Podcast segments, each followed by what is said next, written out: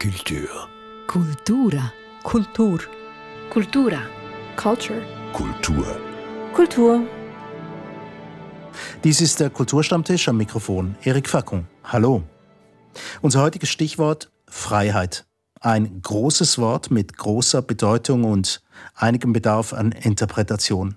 Warum wollen wir jetzt zu diesem Zeitpunkt über Freiheit reden? Die Covid-19-Krise bescherte uns einige neue Realitäten, ein Lockdown zum Beispiel, eine echte Einschränkung der Bewegungsfreiheit und danach ein Alltag, in dem wir an öffentlichen Orten zu Maskenträgerinnen und Maskenträgern geworden sind. Und diese Masken werden unter anderem heftig diskutiert, denn es gibt einige Leute, die diesen Mund- und Nasenschutz und ebenso verschiedene andere Maßnahmen als Angriff auf die Freiheit empfinden. Und was das alles mit Freiheit zu tun hat, das wollen wir jetzt versuchen herauszufinden. Und zwar zusammen mit Martina Rutschmann, Journalistin und Autorin, und Andreas Mautz, Theologe und Germanist. Nun, die Maske als Symbol der Unterdrückung, der Unfreiheit. Verstehen Sie das, Martina Rutschmann? Nein, das kann ich überhaupt gar nicht verstehen. Ich verstehe es äh, einerseits nicht und es macht mich auch traurig, dass das inzwischen tatsächlich äh, zu diesem Symbol geworden ist. Traurig und auch wütend bis zu einem gewissen Punkt. Mhm. Andreas Maut? Ja, ich bin natürlich auch lieber ohne Maske unterwegs. Es ist eine Einschränkung, aber ich würde sagen eine wirklich kleine Einschränkung, die es in meinem Fall noch nicht mal nötig macht, diesen großen Begriff der Freiheit äh, zu bemühen. Aber es ist völlig klar, eben, du sagtest Symbol, Martina, äh, das ist, glaube ich, das Stichwort. Weil das Ding eben sichtbar ist, kann man auch so schön dagegen revoltieren und sich präsentieren als Rebell, äh, siehe Bolsonaro, Trump, ähm, und das Ding dann eben nicht anziehen und äh, das Interessante ist dann vielleicht eben, dass der Schuss auch nach hinten losgehen kann, wenn man dann doch irgendwie zu Kreuze kriechen muss und dann plötzlich so ein Ding wieder trägt. Das ist das eine. Und äh, das andere, was mich einfach stört daran, ist, dass äh, Bolsonaro, Trump, aber auch viele Leute in der Schweiz ähm, als Rebellen auftreten, wie du eben gesagt hast, und, und rebellieren gegen diese angebliche Freiheit, die ihnen genommen wird, also die die Freiheit verteidigen wollen, die in meinen Augen überhaupt nichts mit Freiheit zu tun hat, sondern eigentlich im Gegenteil mit Solidarität zu tun haben sollte, was ja auch verwandt ist, wenn man so zum Beispiel Frankreich, wo ich lebe, anschaut, wo Liberté, Egalité und Fraternité zusammengehört und das ist hier gar nicht der Fall. Und ich finde es abgesehen davon auch einen Hohn gegenüber Leuten, die wirklich ähm, mit Freiheitsbegriffen Begrenzungen oder Beschränkungen leben müssen, nicht nur jetzt mit Corona, sondern auch sonst, dass man äh, den, den Begriff quasi streitig macht und, und den Kampf äh, ins Lächerliche zieht, wegen einer Maske. Nun, dieses Pochen auf Freizeit in diesem Zusammenhang mit einer äh, Gesundheitskrise, mit einem Krankheitserreger, der quasi rund um den Globus äh, zur Bedrohung wurde für die, für die Menschheit, so wie wir hier sind. Ähm, dieses Pochen auf Freiheit, ist das, ist das typisch für die Zeit, in der wir leben? Naja, ich würde sagen, Freiheit wäre nicht Freiheit, wenn sie nicht so etwas wie ein Grundbedürfnis wäre. Also wenn das nicht so etwas wie ein Dauerthema ist, das eigentlich immer Hochkonjunktur hat. Aber es ist klar, unter den jetzigen Umständen gibt es bestimmte Formen der Freiheit, eben auch solche, Martina, die man nicht zwingend so äh, jetzt nennen muss, weil man den Begriff dann auch etwas trivialisiert. Nicht, äh, man sagt, oh, das ist jetzt, äh, ich bin im Kern bedroht in meiner Freiheit. Da würde man sagen, ja, naja, es gibt schon noch ein paar elementarere Freiheiten die da bedroht sind. Aber in diesem Sinne ja, äh, sicher auch. Es gibt jetzt diese Empörungsgemeinschaften und da finden sich jetzt Leute zusammen ähm, und finden sich in ihren Anliegen, äh, die eben äh, sich dann äh, vor allem die, wo sich die Interessen dann eben treffen an so äußerlichen, relativ äußerlichen Dingen. Eben, und ich denke, da geht die, die wahre, das wahre Pochen, die Frage war ja, ob das Pochen auf Freiheit ein Zeitphänomen darstellt, unserer Meinung nach. Und ich denke, nein, das ist etwas, was in uns Menschen drin ist, dass wir Freiheit äh, anstreben, zu Recht auch, äh, aber einfach halt das, was, was wirklich als Freiheit bezeichnet werden sollte und nicht das, was eben nichts damit meiner Meinung nach zu tun hat. Und dieses Pochen, das muss ja, das muss ja ein Antrieb sein, in jeder Zeit. Ich denke nicht, dass das jetzt ähm, besonders besonders modern ist oder wieder zum Tragen kommt, sondern immer schlummert, aber halt eben mehr oder weniger. Und natürlich ist die Freiheit auch jetzt in der Corona-Krise ein Thema, aber für mich eben nicht genau nicht in diesem Bereich, über den wir jetzt sprechen, mit, mit Masken und angeblichen Einschränkungen, weil ich finde, das da geht es eben um das Gegenteil. Da geht es ja darum, die Freiheit zu erlangen oder zu behalten durch diese Einschränkungen und äh, Solidarität ähm, zu leben.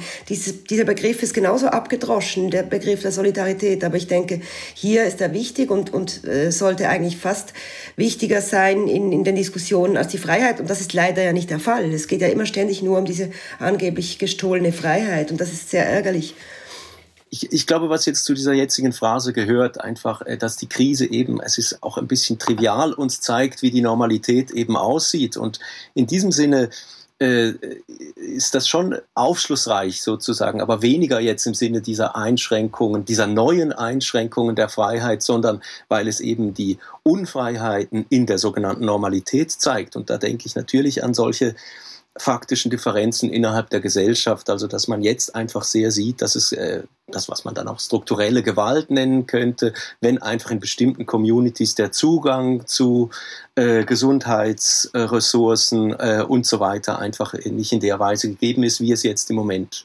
nötig wäre. Nicht, dass es da diese Differenzen gibt und dass da mhm. eben äh, tatsächlich ein Freiheits- und ein Gleichheitsanliegen äh, vernachlässigt ist. Nicht? Und das merken wir jetzt, wie drastisch das ist, wenn man sich dann eben zum Beispiel äh, die, die Todeszahlen ansieht und die Differenzen in den verschiedenen äh, zusammenhängen. Genau, aber es ist ja, es hat sich ja wie geändert in diesen Monaten, äh, diesen Corona-Monaten nenne ich das jetzt mal. Zu Beginn war ja diese, dieses Miteinander, dieses Helfen ja ein Riesenthema und wurde auch gelebt. Also die jungen Leute haben fremden alten Leuten eingekauft und, und sie äh, bei Laune gehalten, indem sie vorgelesen haben oder was auch immer. Ähm, es gab ja eine unglaubliche Zusammengehör ein Zusammengehörigkeitsgefühl wegen dieser neuen Situation. Und jetzt trifft es so ab in Egoismus, weil es wahrscheinlich äh, unerträglich lange jetzt dauert schon und, und äh, diese, diese Angst vor dem äh, nochmals vielleicht auch äh, groß ist, weil, weil wir jetzt wissen, wie es sein könnte. Und das verstehe ich nicht, dass man gerade mit diesem Wissen nicht Vorsicht walten lassen will und das als Freiheit dann auch sehen kann. Ich glaube, ein interessanter Punkt, den Andreas Marzis gemacht hat, war der mit diesen ähm, tatsächlichen Ungleichheiten in der Gesellschaft, die etwas auslösen können. Auf das Stichwort Egoismus, das Sie ins Spiel gebracht haben, Martina Rutschmann, möchte ich in einem Moment auch darauf zurückkommen. Aber ich möchte den, den Gedankenfaden aufnehmen von diesen ähm, Teilen der Gesellschaft, die sich vielleicht benachteiligt fühlen oder abgeschnitten von Hilfe und so weiter, was sich jetzt aufgezeigt hat durch die Krise. Ähm, ja, aber das sind ja nicht die, die dann protestieren, oder täusche ich mich da? Andreas Mautz. Sind das wirklich die Teile der, Bevölkerung, die man zu hören kriegt, auch im Internet und in verschiedenen Foren? Naja, äh, das Internet ist bekanntlich ein großer Teich, wo alles Mögliche äh, dann unterwegs ist. Ich denke schon auch, dass sich auch diese äh, nicht nur Minoritäten, aber einfach beliebige Gruppen machen sich bemerkbar und weisen auf ihre Anliegen und auch auf die Defizite in ihrem Alltag natürlich hin. Aber tatsächlich, ich weiß nicht, ob Sie darauf raus wollen, es gibt natürlich eben Leute, die jetzt so Morgenluft schnuppern, äh, die man dann vielleicht auch etwas voreilig in den Topf der VerschwörungstheoretikerInnen reinschmeißt. Und was da passiert, das ist natürlich schon recht beunruhigend, äh, ähm, weil irgendwie jetzt diese ganze globale Konstellation nach, äh, nach, äh, nach starken Deutungen ruft äh, und diese Deutungen sind manchmal natürlich sehr abstrus und da macht, kann man sich schon Sorgen machen und, äh, und möchte sozusagen äh, diese, diese Kultur des kritischen Denkens und der Schärfung von Denkinstrumenten, von der Überprüfung von Wissensansprüchen äh, und so weiter möchte man hochhalten. Also das, was wir hier gerade tun, zum Beispiel. Ich denke einfach, Sie als Theologe, Sie werden ja gewisse von diesen Motiven auch wiedererkennen. Also wenn etwas so groß ist, dass man es nicht erklären kann, das sagen gewisse Leute, die vielleicht jetzt nicht ähm, glauben in dem Sinn, die sagen, dann erfindet man sich irgendeine Instanz, die erklärt, warum gewisse Sachen für uns Menschen unerklärbar sind. Und das geht ja auch in die Richtung dieses, dieses Virus, das für uns alle unbegreifbar ist und darum werden irgendwelche Verschwörungstheorien herbei zitiert. Kann das sein? Geht das als Analogie? Ja, wobei, also ich würde es, obwohl als Theologe trotzdem jetzt eher mit, mit so psychologischen Erklärungsmustern halten, mit dem, was jetzt äh, in der neueren Forschung auch manchmal als der Proportionality Bias äh, äh, dann bezeichnet wird. Und das leuchtet mir einfach zu sehr ein. Also die, diese Grundidee, äh, es gibt ein großes Ereignis und weil das Ereignis groß ist, muss es ja auch eine große Ursache haben. Und man mhm. sucht dann nach einer äh, eben einfachen monokausalen Erklärung. Äh, und das ist dann eben eine Ursache, ein Name und dieser Name heißt dann zum Beispiel Bill Gates. Und was alles gegen diese These spricht, äh, das fällt dann natürlich hinten runter. Nicht, aber das, das, das leuchtet ein, aber darunter äh, sind offenbar viele Leute nicht bereit, es zu machen. Als ganz große Erklärung für große, äh, große Ereignisse, die man genau. nicht ganz versteht oder so. Genau, und das Beispiel ist dann immer die Kennedy, äh, die, das Kennedy-Attentat äh, äh, im Gegensatz, im, äh, genau, oder im Gegensatz dann eben zum Reagan-Attentat. Nicht? Man, kann ein, man kann sehr schön zeigen, äh, dass bei Kennedy, der, der tatsächlich gestorben ist, äh, da gibt es natürlich die wildesten Spekulationen, äh, ganz großformatig, äh, wer da die Strippenzieher äh, wohl waren. Und bei Reagan, der nicht gestorben ist, da war, da war es dann völlig in Ordnung, wenn das ein etwas durchgeknallter Einzeltäter war. Martina Rutschmann? Ja, ich weiß jetzt gar nicht so recht, äh, was ich hierzu sagen soll, weil ähm, diese Verschwörungstheorien, ähm, äh, die, die, ich, ich kann dermaßen nichts damit anfangen und ich finde es äh, mhm. unglaublich ärgerlich auch, dass das Internet ähm, äh, voll ist davon. Also ich, ich tummle mich oft auf Facebook zum Beispiel und da werden viele Beiträge von Leuten, von denen ich eigentlich etwas gehalten habe bis vor einigen Monaten, geteilt, die auf ganz klar ersichtlich, wenn man da mal zwei äh, Klicks googelt, äh, von Verschwörungsseiten herkommen. Also Beiträge, die sehr seriös daherkommen oder auch Seiten, die seriöse Namen tragen. Ich nenne jetzt keine Beispiele. Die klingen, als wären sie ähm, die Verschwörer, würden sagen Mainstream-Medien, ich sage seriös seriöse Medien.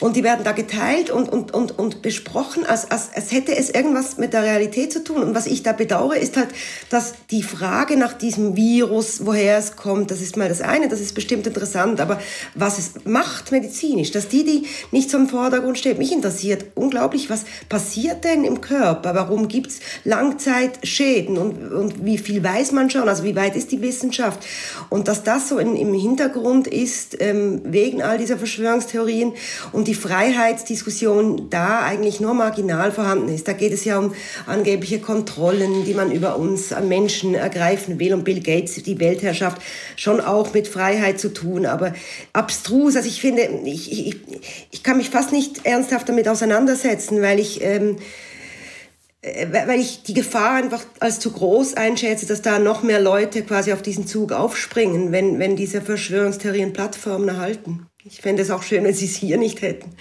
Mhm. Andreas Maut, Sie hatten noch einen Kommentar dazu? Ja, eben. Äh, eben ich, äh, natürlich ist man äh, tendenziell kritisch eingestellt zu dem, was dann, äh, was dann unter diesem Mixed Bag der Verschwörungstheorien äh, alles geht. Aber ich meine doch auch, man sollte es mit sich mit diesen äh, mit diesen wilden Zusammenhängen nicht allzu einfach machen, ähm, weil, man, weil man sehr schnell dann auch etwas überheblich wird und, äh, und die alle sozusagen als grenzdebil irgendwie wahrnimmt. Ähm, und dass man, dass man eher so in dem Sinne sie ernst nimmt, dass man fragt, ja, okay, also woher kommen jetzt eigentlich, warum ist das plausibel für diese Leute? Nicht? Wie, wie kann das sein, dass das plausibel ist für diese Leute? Und dann kommt man vielleicht auf solche Sachen wie diese psychologischen Theorien. Aber das andere wäre für mich dann eher noch, dass man eben auch die Grenzfälle ernst nimmt und dass man sagt, okay, nicht alle Impfgegner sind Vollidioten, sondern man kann da auch zwischen eben äh, sozusagen verifizierbaren und nicht besonders verifizierbaren Anteilen unterscheiden. Und dieses Geschäft des Unterscheidens ist natürlich super mühsam äh, und, und braucht gewisse Instrumente. Und das wäre so mein Anliegen, dass wir, dass wir sozusagen alle gemeinsam an dieser, an der Kultivierung dieser Instrumente äh, eben arbeiten. Ich hätte, ähm, ich würde, wenn Sie nichts dagegen haben, jetzt ähm, mal ein bisschen das Thema wechseln im Zusammenhang mit ähm, diesem Stichwort Freiheit und das äh, Stichwort aufgreifen, das Martina Rutschmann vorhin gebracht hat, nämlich das vom Egoismus. Ähm, stellen Sie irgend so was fest wie einen neuen Egoismus in der Gesellschaft, quasi ein Egoismus, der im Gegensatz steht zu dem, was Gesellschaft heißt? Martina Rutschmann? Ich stelle, wahrscheinlich ist es kein neuer Egoismus, aber ich denke, dieser Egoismus, der schon immer da war, ist einfach sehr sichtbar im Moment.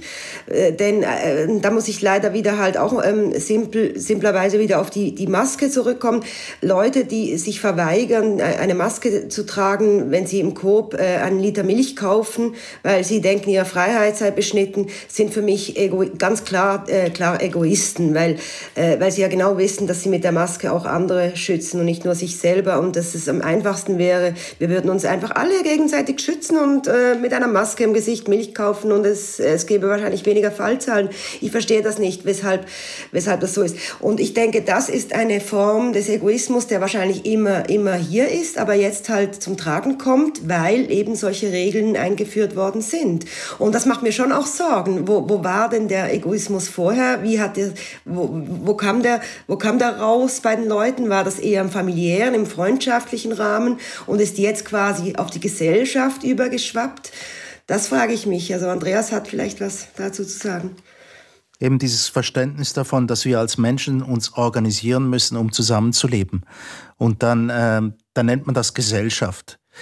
Und wenn man so jetzt die letzten paar Jahre anschaut, dann hat man schon das Gefühl, dass an ein paar Orten richtig zu bröckeln beginnt. Also ich nehme jetzt nur das Beispiel ähm, Donald Trump in den USA und seine Anhängerschaft, die quasi auf Spaltung quasi setzen. Das ist jetzt meine Interpretation. Auf der anderen Seite auch Ereignisse wie Großbritannien, das uns näher liegt, und die Brexit-Geschichte. Ähm, da steckt ja auch ganz viel persönliche Verwundung dahinter, weil politisch verstehen tut das auch niemand. Das ist genauso groß wie ein Virus, ähm, das Verhältnis von Großbritannien zur, zur EU. Und das beurteilen zu müssen als einfacher Bürger, der darüber abstimmt, ja, dann kommt man natürlich mit dem Persönlichen. Ähm, was meinen Sie dazu, Andreas Mautz, dieses, dieses Gegenstück Egoismus und Gesellschaft, die sich nicht mehr begegnen wollen? Ja, es ist, vielleicht kann ich so sagen, ähm, ich meine, man könnte so etwas beobachten wie äh, eine, äh, eine Vorstellung, als sei das eigene und das Fremde sehr klar getrennt. Nicht? Äh, und ich würde sagen, das eigene und Fremd äh, sich doch sehr stark durchdringen. Nicht? Äh, also wenn wir jetzt wieder die Maske nehmen. Nicht? Also ich meine, ich erspare mir etwas und wer weiß denn, ob nicht genau meine ähm, meine, mein Tragen einer Maske, wenn ich jetzt zum Coop gehe, um diesen Liter Milch zu holen, ob mir das nicht auf vielen Umwegen wieder zugute kommt, nicht? Aber äh, also beim Stichwort Egoismus, ich glaube, es gibt jetzt auf der, also auf der weltpolitischen Bühne so etwas, bin ich eher erstaunt, wie salonfähig eigentlich der Egoismus ist und, und so etwas wie eine relative Lässigkeit im Umgang mit größeren sozialen Einheiten, Europa oder gar so etwas wie die Weltgemeinschaft, nicht größer geht es ja nicht. Äh, und da kann man eben dann, da ähm, proklamiert man dann sehr selbstverständlich America First. Und äh, das ist äh, vielleicht der deutlichste Ausdruck dieser Gesinnung. Hey, wir kümmern uns zunächst mal um uns und was mit den anderen geschieht, boah, naja, ist eigentlich so ein bisschen wurscht, nicht? Und dass das, was den anderen geschieht, jetzt gerade sehr äh, direkt, sehr nah ist und wieder auf das eigene zurückwirkt. Ich glaube, das, äh, das wäre die, die Lehre, die man, äh, die man doch aus dem Alltag, aus dem neuen Alltag jetzt ziehen kann und ziehen sollte. Hat es denn auch mit dem Ort zu tun, an dem wir leben? Die Schweiz, die sich ja quasi selbst als Hort der Freiheit inszeniert oder sieht? Ich denke, ähm, die Schweiz ist ein, ein Sonderfall tatsächlich in dieser ganzen Freiheitsdiskussion. Ich, ich, ich spüre als Schweizerin und die allerdings seit einigen Jahren im nahen Elsass lebt, aber in der Schweiz arbeitet und sich täglich aufhält, ähm, eine gewisse Angst, der, der, der, eine typisch schweizerische Angst, da in ein Fahrwasser zu geraten, nenne ich das jetzt mal, das quasi ähm, ähm, äh, eine Gleichschaltung zur Folge hätte. Also eine Gleichschaltung jetzt mit, äh, was die Maßnahmen, die Corona-Maßnahmen im Moment betrifft, mit den umliegenden Ländern. Ich war neulich vor zwei Wochen in Italien Dort werden die Maßnahmen äh, anstandslos eingehalten, sogar mit Stil eingehalten, äh, auch die Maske in öffentlichen Räumen. In Frankreich ist das auch so, in Deutschland ist es auch so. Und einzig die Schweiz, jetzt ist, wo, äh, die, wo die Fallzahlen ja steigen und jetzt diskutiert wird, ob, ob so eine Pflicht auch in öffentlichen Räumen eingeführt werden soll, rebelliert dagegen, so, so also Zwergenaufstand mäßig, weil sie irgendeine diffuse Angst in sich trägt, dazu ähnlich zu werden, wie all das, was um sie herum ist, diese, diese EU-Fernheit, diese Berge umzingeln uns Mentalität. Und ich denke, das hat mit der Verwöhntheit der Schweizer auch zu tun. Es geht dem Land wahrscheinlich einfach zu gut. Und wie meinen Sie das ganz genau? Warum, wenn es der Schweiz zu gut geht, entwickelt, sie dann ein, entwickelt man dann einfach Egoismus oder denkt nur an sich selbst? Oder? Möglicherweise schon, weil ähm, die, die Schweizer haben diese ganze Corona-Geschichte ja wirklich glimpflich, äh, außer die Tessiner, und die, die, die erleben wir jetzt in der Deutschschweiz, wo wir uns ja aufhalten, nicht, nicht am eigenen Leib mit. Die haben das wahrscheinlich, äh, handhaben das anders jetzt mit den Maßnahmen.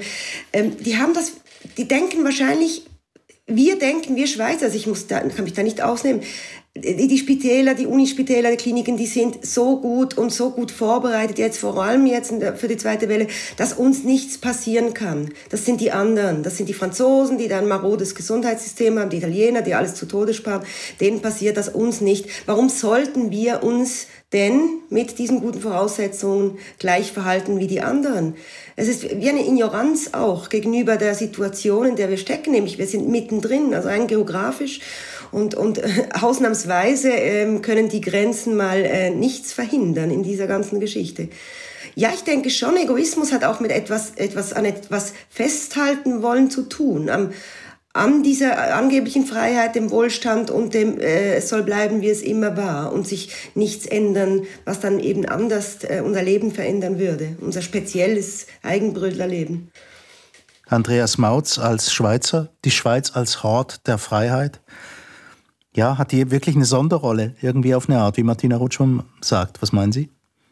Ich meine, es ist ein Selbstbild, das, äh, das man jetzt sehr, seit langer Zeit sehr erfolgreich gepflegt hat und äh, auch nicht, nicht nur zu Unrecht gepflegt hat, nicht also puncto demokratischer Kultur und so weiter, äh, gibt es natürlich hier Freiheiten und sozusagen stabile Traditionen, auf die man setzen kann, äh, die man sich in anderen Weltregionen äh, auch wünschen würde. Was dann aber tatsächlich, da wäre ich ganz bei dir, Martina, äh, hinten runterfällt, ist die Frage, ja, was hat, äh, was hat das denn für einen Preis? Oder auch, ist das denn jetzt äh, tatsächlich auch im Inneren, äh, gilt das denn für alle? Nicht? Und äh, es ist schon ein heilsamer Schock, wenn man dann jetzt, äh, das ist, war glaube ich so, wahrscheinlich so Anfang Mai etwa, dass man sieht, okay, Leute stehen an für Lebensmittel, ich glaube es war Genf, oder so. Also einfach äh, sozusagen Organisationen, Hilfsorganisationen und es gibt einfach Leute, die in Genf dann stundenlang anstehen, um sich so eine Essenstüte abzuholen. Und das ist gut. Dann merkt man, okay, stopp, äh, also das kommt nicht für alle in gleicher, gleichermaßen hin. Und die Differenz, die man so gerne hochhält, äh, die kollabiert dann ein bisschen, nicht? Und dann, dann ist dann mit den, mit den, ach, der, bei den Franzosen ist es ja so und bei den Italienern ist es ja so, äh, dann eben, dann ist wieder eigen und fremd, äh, geht dann doch deutlich mehr durcheinander, als man es gerne hätte. Oder nochmal anders gesagt, ich glaube, äh, dieser, dieses, äh, es hängt sozusagen die Plausibilität äh, hängt am Schlagwortartigen. Und in dem Moment, wo es nicht nur ein Slogan ist, sondern wo man fragt, okay, also wessen Freiheit ist das jetzt eigentlich und wer zahlt den Preis auch für diese Freiheit, historisch, gegenwärtig, äh, dann, äh, dann zerbröselt das und dann wird diese Freiheit äh, vielleicht auch etwas fragwürdiger oder vielleicht auch in Teilen gar nicht mehr so wahnsinnig wünschenswert. Ist ja immer so bei diesen immateriellen Werten, dass es auch darum geht, wie definiert man denn die eigentlich? Ähm, Freiheit gehört dazu, zu diesen immateriellen Werten. Ähm, jeder hat vielleicht auch seine eigene Definition, wollte ich noch sagen. Ähm, was bedeutet denn das? Heißt jetzt, für gewisse Leute scheint das ja zu bedeuten, dass sie, dass sie eine 30er-Zone als, wo früher eine 50er-Zone war in der Innenstadt, das als äh, Einschränkung ihrer Freiheit empfinden, wenn man jetzt nur noch 30 fahren darf. Aber wenn ich Sie mal fragen darf, wie würden Sie denn für sich selbst, das ist vielleicht jetzt ein bisschen ähm, philosophischer, ähm, Gartenbau, philosophischer Ansatz äh, auf die Schnelle, wenn Sie Freiheit definieren müssten für sich selbst, wie würden Sie das tun? Martina Rutschmann? Ähm, es ist schwierig, das in, kurz zu fassen, weil es äh, vieles beinhaltet. Ich, ich, ich würde es mal so sagen, dass ich die, die wichtigen Pfeiler meines Lebens selber entscheiden kann. Also dass ich entscheiden kann, mit wem ich, äh, wen ich heirate, wo ich lebe, was ich arbeite, wann ich schlafe, wann ich wach bin das ist für mich Freiheit, dass ich die, die Grund, das, das, das rundherum, das Wohlfühl-Feeling äh, für mein eigenes Leben, und da hat auch die Arbeit natürlich äh, damit zu tun und, und die Freizeitbeschäftigung, dass ich das alles selber aussuchen und entscheiden kann. Das ist für mich eine riesengroße Freiheit und die, die schätze ich und genieße sie. Und natürlich ist es ärgerlich, wenn eine 50er-Zone zu einer 30er-Zone wird, aber es ist nur ärgerlich und mit Freiheitsverlust hat es meiner Meinung nach wenig zu tun. Andreas Mautz? Ja, ich kann, dir, ich kann da gut anschließen. Ähm, also man kommt so in etwas abstraktere Gefilde und ich habe mir überlegt, was antworte ich, äh, was kann man da sinnvollerweise antworten. Und für mich würde ich sagen, ist der Kern von Freiheit Wahlmöglichkeit. Ähm, und Wahlmöglichkeit würde ich zugleich sehen als so etwas wie der Inbegriff auch von menschlicher Würde. Nicht? Also dass man sagt, äh, wer, wenn man die menschliche Würde hochhalten möchte, dann muss man die Wahlmöglichkeiten hochhalten. Da muss es Wahlmöglichkeiten geben und das ist das eine. Und das andere wäre, man muss dann aber auch frei wählen können. Nicht so scheindemokratische äh, Aktionen. Nicht, dass es mehrere Parteien gibt, aber es ist völlig klar, welche zu wählen ist, weil sonst folgen Sanktionen. Nicht? Und weil eben Unfreiheit, würde ich sagen, erkennt man daran, dass Sanktionen folgen. Nicht, dass es Zwänge gibt, äh, mehr oder weniger dramatischer Art. Aber ein anderer Punkt, äh, das haben wir vielleicht noch nicht, jetzt noch nicht so angesprochen, ähm, ich glaube, wir denken intuitiv die Einschränkung von Freiheit immer, äh, dass da jemand ist, der unsere Freiheit einschränkt. Und ein, eine etwas andere Piste wäre die, dass man, dass man sich fragt, ja, äh, gibt es auch so etwas wie eine äh, Einschränkung, die, die ich selber vornehme, nicht? Also wo, wo stehe ich mir vielleicht auch selber äh, im Weg und habe so etwas wie Betriebsblindheiten oder eben die Kantsche selbstverschuldete Unmündigkeit nicht. Also wo kann ich selber sozusagen noch in eine andere Freiheit reingehen, wenn ich von irgendwelchen Verhaltensmustern, die ich übernommen habe äh, oder Gewohnheiten, die ich pflege, sozusagen mich da frei mache. Das wäre noch ein bisschen eine andere Spur einfach, die mir ganz mhm. interessant scheint, weil dann auch Selbstkritik reinkommt. Nicht? Aber hm, Sie argumentieren jetzt beide vom Persönlichen aus, von der persönlichen Freiheit. Es gibt natürlich noch die, äh, die, die, Freiheit in einer Gesellschaft und das ist natürlich dann ein viel größeres Thema auch noch, wie das zu bewerkstelligen. Ähm, mir ist beim Vorbereiten ein, ein Song von Paul Simon in den Sinn gekommen, von vor gut 40, 50 Jahren. Der hat einen wunderbaren Titel und der heißt One Man's Ceiling is Another Man's Floor. Also das heißt, es ist ein Mannes Decke, also Zimmerdecke ist eines anderen Manns äh, Fußboden. Also sprich in anderen Worten, unsere Freiheit, äh, unsere eigene, die hört dort auf, die eines anderen anfängt. Und damit wären wir doch wieder bei den Masken. Einverstanden? Genau. Ja, also äh, äh naja, äh, das geht, äh, also die Masken sind, sind, sind so ein handfestes Thema, aber ich finde das schon mit, mit, diesem, mit diesem Grundsatz, dass man sagt, okay, meine Freiheit hört da auf, wo die des anderen beginnt, das klingt, das klingt zunächst so plausibel und als Grundsatz will man natürlich auch nicht dahinter äh, zurückgehen. Das bedeutet Liberalismus, nicht, dass man dieses, dass man das hochhält. Aber in der Praxis ist es ja eben verflixt schwer, nicht? Äh, weil man, weil diese Grenzziehung, äh, wo, wo, was heißt dann, wo beginne ich dem anderen zu schaden? Wo ist es ein sozusagen unvermeidlicher Schaden? Wo ist es ein zumutbarer Schaden? Und da muss man dann einfach, äh, kommt man in diese mühsame Arbeit am, äh, am Einzelfall. Nicht also, wenn man jetzt dieses, äh, äh nehmen wir Gesundheitswesen. Niemand möchte äh, vorgeschrieben bekommen, ob er Alkohol trinken darf oder nicht. Aber wenn dann jemand das eben in großen Mengen tut, tut, dann liegt er dem Sozialstaat auf der Tasche und soll dann der Sozialstaat das Recht haben, diesen Alkoholkonsum einzuschränken, ja oder nein? Wenn man sagt nein, dann wird man sofort fragen, na ja, gut, aber dann könnten wir das auch in anderen, in anderen Punkten machen und die ganzen Fettsäcke in die Fitnessclubs schicken äh, und so weiter. Das würde den Sozialstaat auch entlasten und dann wäre es dann relativ bald äh, mit. Hat aber mit Freiheit auch wieder nichts zu tun, oder? Nö, würde es auf jeden Fall. Also wenn man die Leute zwingt. Ja, ja, eben genau. Also dann wäre dann wäre eben dann der äh, diese schöne Freiheit äh, würde dann sukzessive auch flöten gehen. Aber die Frage, die Frage ist dann eben immer, stellt sich immer im Einzelfall, nicht? Und, äh, und da eben äh, wird dann diese, diese schöne Formel, ähm, wird dann plötzlich sehr brüchig auch, nicht? Das, das zeigt ja wieder dieses Beispiel mit die Dicken ins Fitnessstudio schicken, ähm, dass die Freiheit, der, der Begriff der Freiheit und die Bedeutung eng verknüpft ist mit dem Begriff und der Bedeutung der, der Solidarität. Äh, der Nächstenliebe, sage ich jetzt mal, äh, um dir als Theologen vielleicht zu schmeicheln. Aber die Solidarität, die, die Solidar Solidargemeinschaft, bei, bei der Krankenkasse zum Beispiel, ähm, die, die Nicht-Dicken bezahlen für die Dicken, dafür bezahlen die Dicken für die äh, Migränepatienten oder was auch immer, dass das ja das Gesellschaftsmodell, und da bin ich auch ähm, äh, froh, dass die Schweiz da, darauf basiert ist, das funktioniert und dass die Freiheit erlaubt, dank der Solidarität, die damit einhergeht. Und das äh, müssen wir hochhalten und, und vor allen Dingen uns merken als Gesellschaft, wenn wir jetzt vom Persönlichen weggehen wollen, dass das die Freiheit bedeutet und eben nicht kleine Einschränkungen oder Begriffe, die plötzlich halt jetzt rassistisch sind und dann anders heißen, dass die ausgewechselt werden, dass das mit Freiheit nichts zu tun hat.